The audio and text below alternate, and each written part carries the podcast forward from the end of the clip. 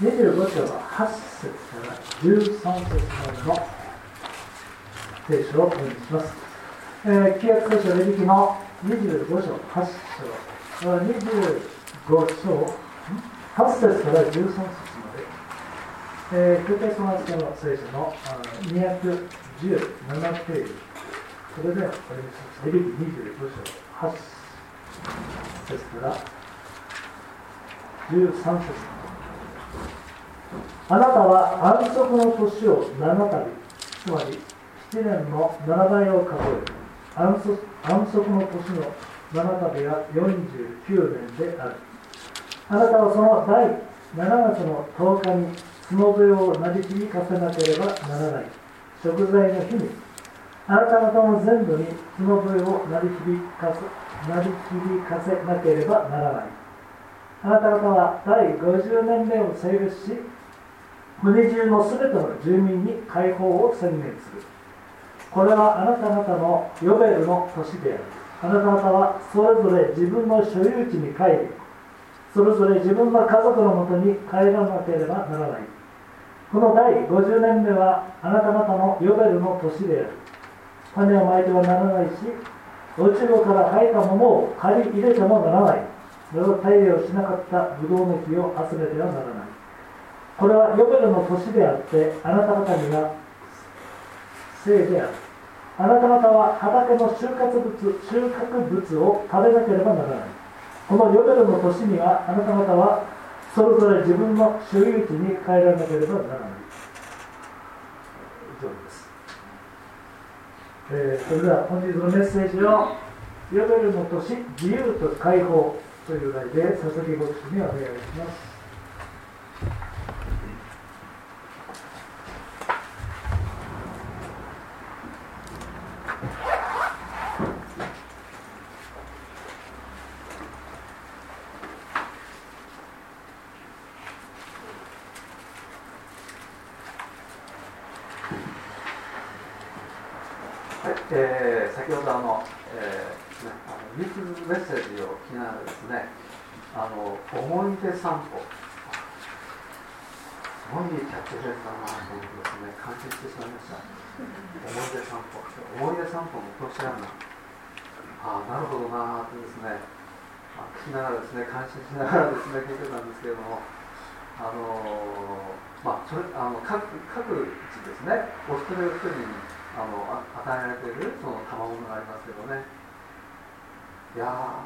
シェコさんエッセイ書くといいかなって。思いましたね。まあ、ねそれぞれのあの賜物の各自に与えたものをですねぜひあの神様とたに生かしていただきたいなというふうに思いました。えっとそうですね。えー、っと今日はですねあの、まあ、緑の口人会だったけどヨガルの口何なんだろう。ね。この前ちょっとあの妻がですね、ヨベルの年っていうことをですね、ちらっとあのあの言ったことがありましたけども、まあ、皆さん、あまりこう覚えてないかもしれないですけどね。であの聖書研究をするときですね、まあ、いくつかの方法があるんですね、えー、聖書研究をするときにいくつかの方法があります。あの、まあ、その中のいくつかですねあのお話ししたいなと思うんですけどまず言語の研究ですね、まあ、聖書で、えー、言語って言ったらあのヘブライ語とかですねギリシャ語になりますよね。まあ、これらの言語の意味をですね調べるとキリストの救いについてあのもっとこう明確にですねあキリストの救いってこういうことなんだってですねこう何かこう分かることがああると思うんですよね。例えばですね皆さんがよく知っているギリシャ語の中にテテレスタイっていう言葉がありますよね。あのイエス様が十字架上で言われた言葉の一つあのイエス様は7つの言葉をおっしゃいましたけども6つ目の言葉テテレスタですね。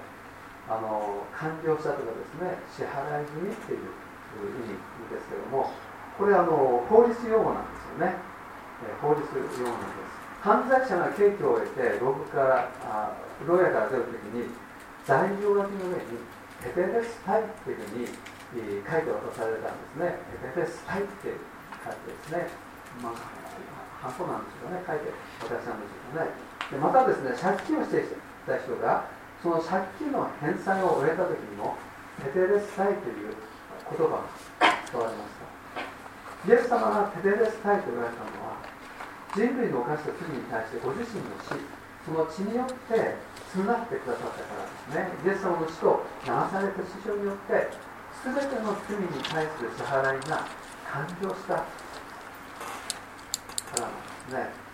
そして支払いの状態にしてくれました。私たちはそれに対して何もしませんとできません。けれどもイエス様が全てですね完了してくださったんですね。またですね次に聖書時代の習慣について調べるという方法があります。聖書時代の習慣ですね。例えばモーセの幕や、えー、ダビデの幕やまたソロモンの幕やあ神殿ですね。ソロモンの神殿ですね。ソロモンの神殿。で捧げられていたいろんな経験があります。またそこに置かれていたいろんな備品があります。それにはですね意味があるんですね。キリストまたその救いについて、えー、表す深い意味がですねあるんですね。また旧約聖書に出てくる杉越の祭りとか、えー、七州の祭りとかカリオの祭りとかいろんなお祭りありますけれども、まあ、あの日本もお祭り多いですけれどもイスラエルもお祭り多いんですね。でそのお祭りの中にもキリストの救いに関してのその神様の計画が予告されていたりしてしまうでまたですね型っていう言われるものがありますね、えー、型ですね。旧約聖書に出てくる人物とかまたは出来事の中にキリストのことが表されている。例えばヨセフ。ヨセフを通してキリストが表されている。ヨセフの、えー、人生の中にはですねキリストを表している部分がありますね。また夢を見てそれを解き明かすというヨセフはもしかしたらイエス様の父ヨセフを連想させたりするかもしれません。他にもありますよね。イサクもそうですしルツと結婚したボアズもそうですしダビデ預言者エリアやエリシャまたヨナイエス様のこの行われた奇跡そして十字架と復活の宮沢を表している要素があります、まあ、これらのことを語っ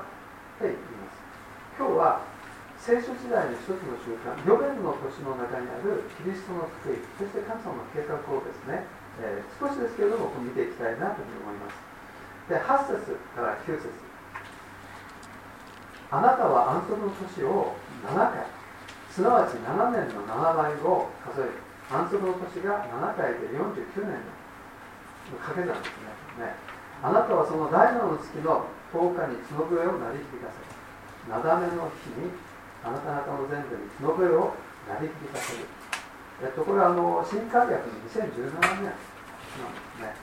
えちょっと訳がしますみませんえっとこれ読んでですねな一体何のことなんだろうとですねあのもしかしたら思うかもしれません。であの安息の年についてまず説明したいと思うんですけども今日読まなかったんですが前の本の説にですね安息の年についての説明が書いてあります、えー、安息の年、えー、神様はこの安息の年についての命令をですねモーセにシナイ山で、与えました。でそれはどういう命令かというとイスラエルの民が約束の地カナンの地ですよね。約束の地今のパレスチナです。約束の地に入ったらその地は主の安息を守らなければならない。ということなんですね。さらに具体的に言うとですね6年間は畑に種をまいて収穫してもいい。けれども7年目は種をまいたり収穫したりしてはいけない。土地を休ませなければならない。という命令なんですね。でそれはですねその土地を守り、まあ、いつまでも豊かに食物をもたらすために必要なことです。ね。まあ、このように安息の年っていうのは作物を作らない7年 ,7 年目の年のことなんですね。でそこで7年目は何を食べたらよいのかって誰も心配になったと思うんですけどもその分にしては神様はちゃんと6年の間に備えますということで約束してくださってるんですね。安息の年が何回来ると49年になりますそして安息の年として第7の月を迎えるんですね。第7の月。第7の月っていうのは1日目。脱法の祭りっていうのが始まるんですね。脱法を吹くんです。でショーパーっていうですねお羊の角でできた角笛を吹き鳴らすんですね。その時からイスラエルの民の悔い改めの動きが始まります。そしてその月の10日には断食をして身を戒めてさらに悔い改めの時を持ってですね。ちょうどこの前にありますよねということですね。その日のことを斜めの日ヨムキップールってですね。ヨムキップールね、えー、斜めの日、えー、日本語ではですねあの贖いの日とか食材の日とも訳されています。でヨムキップールこの言葉はですね罪を覆うという意味があ込められています。罪を覆うという意味がですね込められているんですね。この日は年に一度だけ大祭司がお牛の血を携えて、えー、幕や大庭と聖女と死聖女3つの文化になってますけどもその一番奥死聖女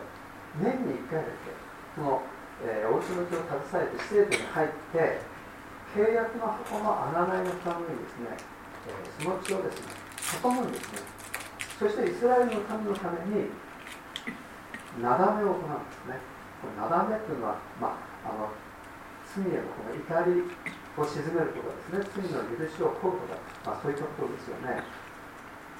そしてその後第7の月の15日からカリオの祭りが始まるんです、えー、今イスラエルではカリオの祭りが始まっているところなんですよね、え、第7の月の1日目に始まるラッパの祈りあラッパの祭り、え、10日目の7目の日。15日目のカリオの祭りっていうのは一連のまとまった一つのお祭りなんです。ね、ということで、次にですね、10節から13節あなた方は50年目を性別し、国中のすべての、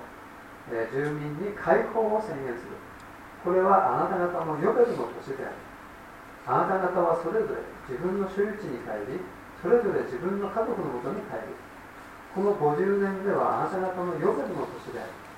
種をまいてはならないしおしぼから生えたものを借り入れてもならないまた手入れしなかったブドウの木のブドウを集めてはなら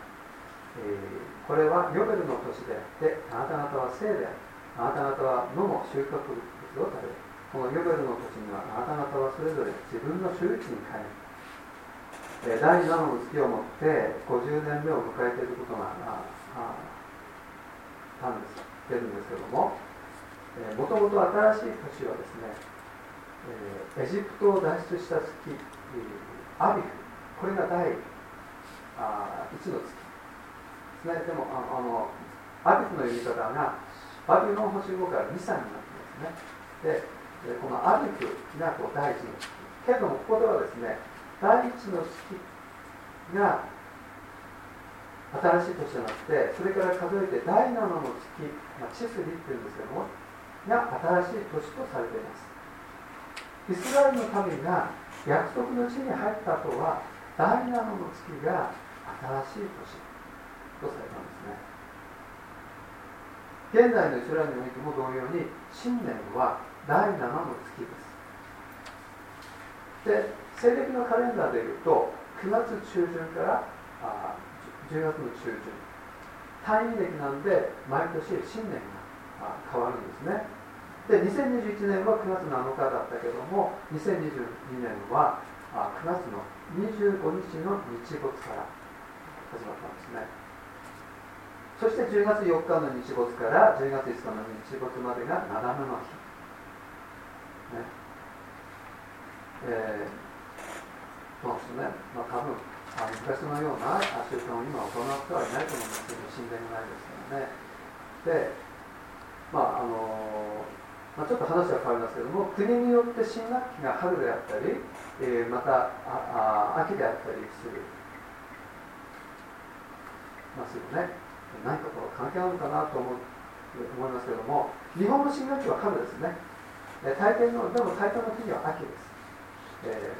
ー、面白いなというふうに思います。イスラエルの新年は秋に始まる。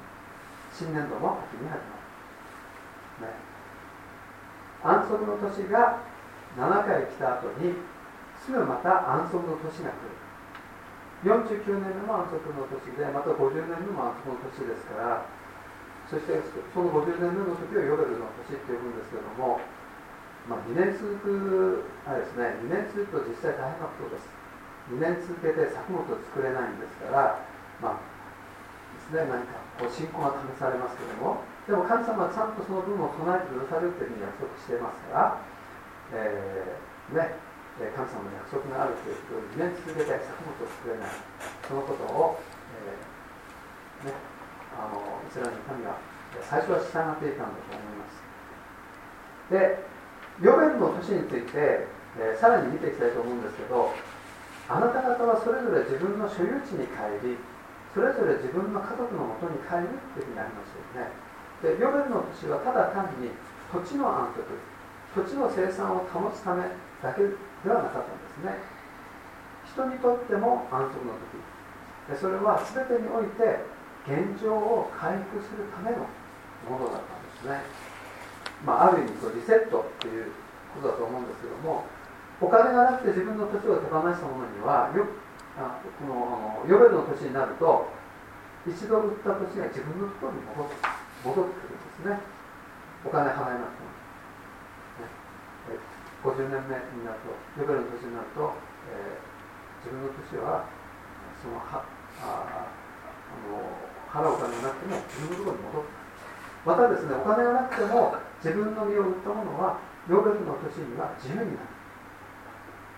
自由の身になるんですね。で負債があって返すことができなかったものはヨベルの年になるともう返さなくてもいい、ね、ヨベルの年になると全ての縛りから解放されて自由にされる。ですね。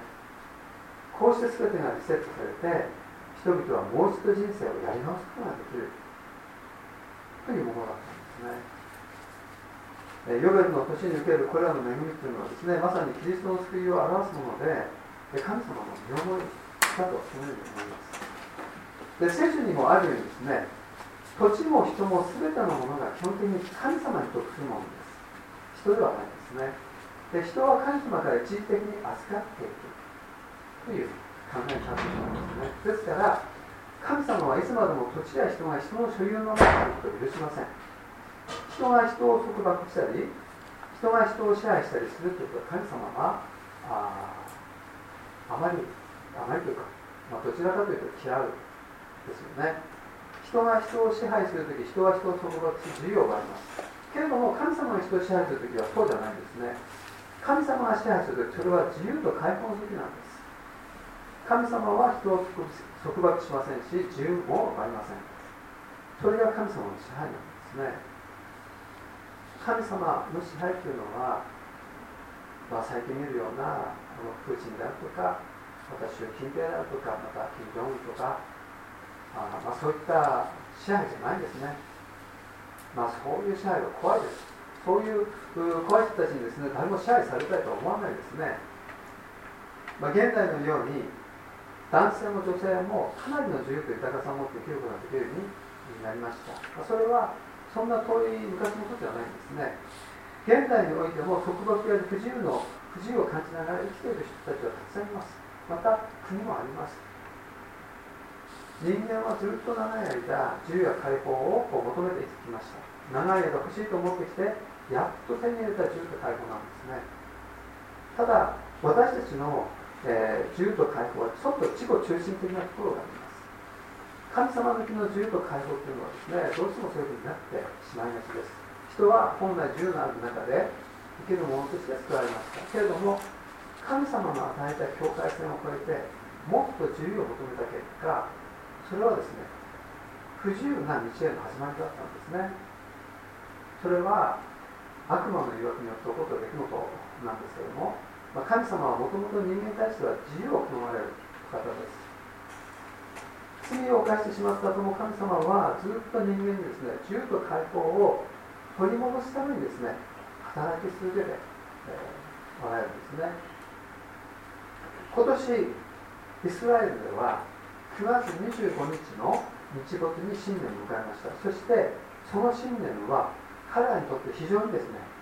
特別なものだったんですね。特別なものなんですね。なぜならばそれは70回目のヨベルの年なんだそうです。1回目のヨベルの年は今から約3500年前。イスラエルの民が約束の地に入って50年後にありましたでモーセが導くイスラエルの民がエジプトから脱出して約束の地に入ったのが BC1500 年頃ですから頃のことですよね。それから約3500年後に70回目のホテルの年を迎えたんですね。水越の祭りと七種の祭り五十節ですね。の意味するこの霊的なあ事柄っていうのは成就したんですね。イエス様によってまたあね、イエス・キリストのこの治療に来られ水越の祭りの時に人類の罪をあがないために十字架に死なれました。しかし3日目によみがえられますその後ですねキリストは天に昇られてそして五巡節の時にペンテコステですね精霊が下られました、ね、それによってこの2つの祭りに意味した意味したことっていうのは成就したんですね、えー、新骨の祭りも五巡節七種の祭りもですね。で第7の月の15日から行われるカリオの祭りですね意味することまあ、これはこれから成就することだというふうに言われています。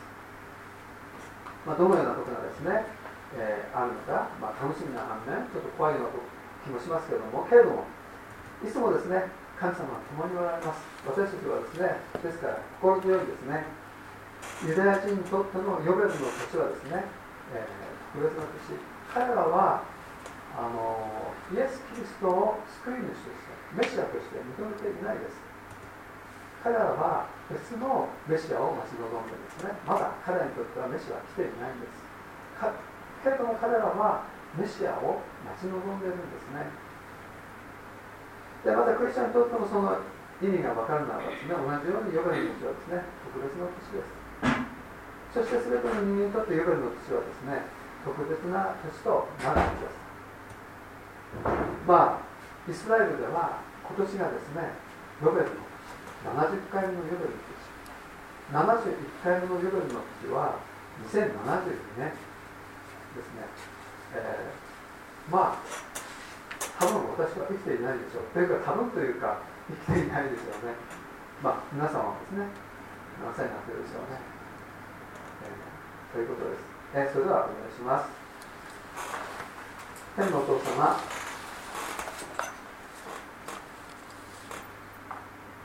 あなたは本当に恵み深いお方であり本当に神様は私たちにいいものを見せまた与えてくださるお方です、神様本当に私たちが今自由の中で生かされていることも本当に恵みです。イエス様の十字架の家であり神様のこの恵みの中私たちは本当にあなたに導かれまたああなたに導かれて導かれて休んでいくことができますようにどうかお願いします、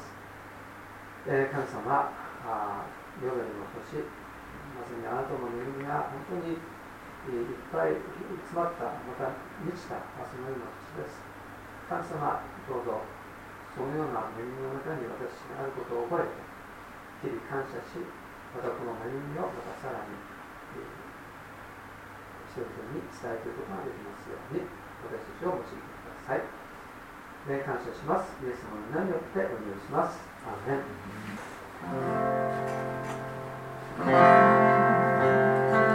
ン